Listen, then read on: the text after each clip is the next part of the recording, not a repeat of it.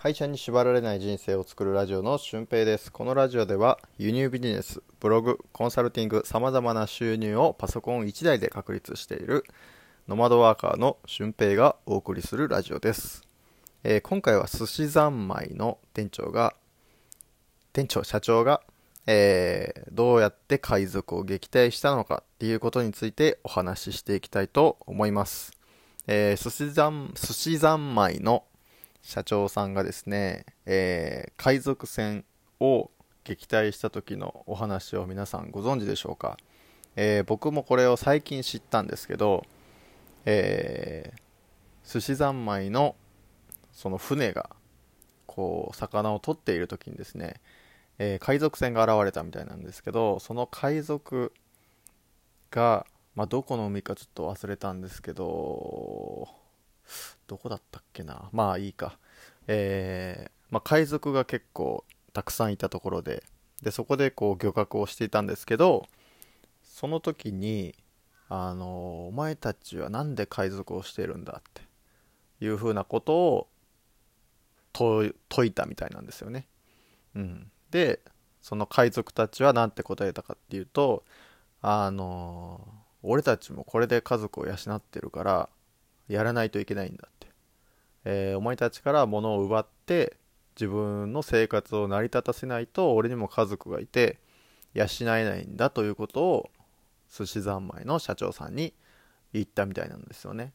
うん、でそこからがこうすごいところで寿司三昧の社長さんはどうしたかっていうとじゃあ海賊なんかもうやめろと。あの人の迷惑になるようなことをするんじゃなくて人のためになることで、えー家族を養えということでマグロの漁獲を行う仕事を海賊たちに与えたんですよね。うん、すると海賊たちはどうなのかどうなったかっていうと、えーその後こう物を奪うような海賊行為はしなくなって、えーマグロを取るという、まあ、正しい漁業の道に進んだわけですよね。そうすることによって家はお金持ちになりますし家族は養うことができる。でそしてその地域の海賊たちはいなくなったっていうお話があるんですよね。うん、でその話を聞いた時にシンプルに寿司三昧の社長すげえなってあの思ったんですけど、うん、それだけじゃなくてやっぱりこう誰かが教えてあげないといけないなっていう部分はあるんですよね。うん、その海賊たちはあのそれがいけないことって分かってるんだけど、えーその海賊行為でいろんな人から物を奪ったりとか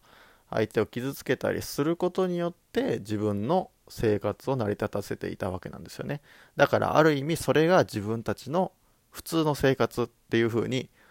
捉えてた。これをするしか自分たちが生き延びる方法はないと思ってしてたことなんですよね。うん。でもあのそういう方法じゃなくてこういう方法もあるよっていうことを寿司三昧の社長は教えてあげたということで、うん、多分そのマグロを取ることに対してもいろんなノウハウとか、えー物を揃えるとか資金がないとできないことって多分あるんですよねたくさん。漁業権とかそういう権利的なものもそうだと思いますしそのどこでどうとやったら取れるとかそういう知識とかもあると思うんですよね、うん、でそういうことも教えてあげてでプラス教育もしてあげて、えーその人たちがプロフェッショナルになることにお手伝いをしたこう寿司三昧の社長さんがいるわけなんですけど、まあ、世の中でもこう別にね海賊してる人は少ないですけど普通に生活しててなんか不自由だなって感じてる人がいきなりこう何か技術を身につけるっていうのは多分無理なんですよね。うん、相当な天才か努力家かなんかいろんな人に会ってたりとか、まあ、そういう努力をしてる人じゃないと無理なんですよね。僕自身も輸入ビジネスを一人でやったかっていうと一人でもやってたんですけど一人でやってた時は、えー利益が3万円ぐらいしかなかったんですよね。うん、これじゃあ到底生活をしていけないということで、えーもっともっと人生が不自由になっていくぞと思ったんで、えーいっそのことこうプロから教えてもらおうと思って、えー自分もコンサルティングを受けたっていうのが、輸入ビジネスの始まりだったんですよね。しかもブログの書き方とかも、え、メルマガの書き方とかまあいろんなこうやり方っていうのは自分一人じゃ思いつかないものもたくさんあって時にはこう誰かに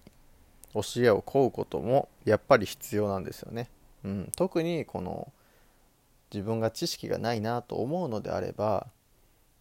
その思い切って、えー、できている人とか、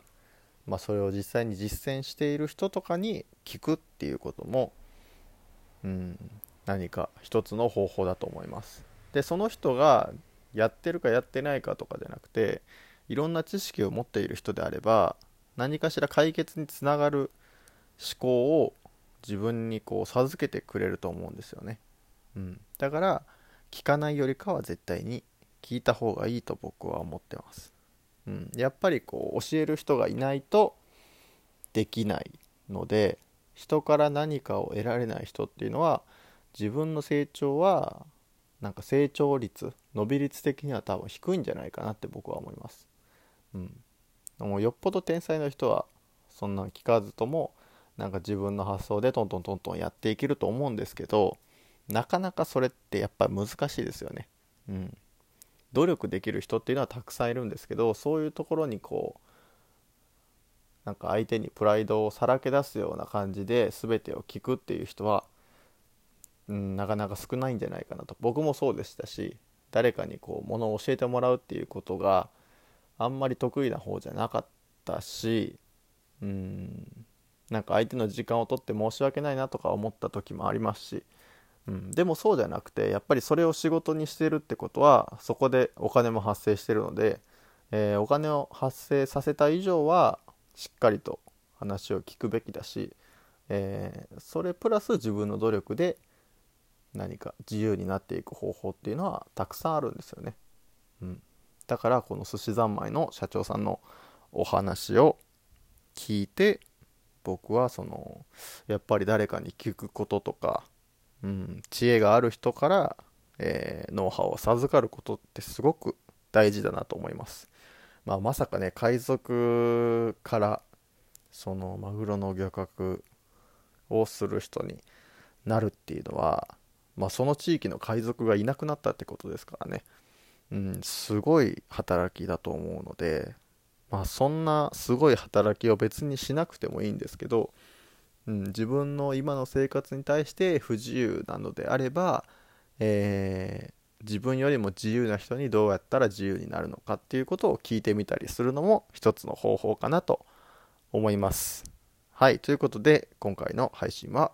以上です。本日も最後までお聴きいただきありがとうございます。また次回の配信でもお会いしましょう。ほなまた。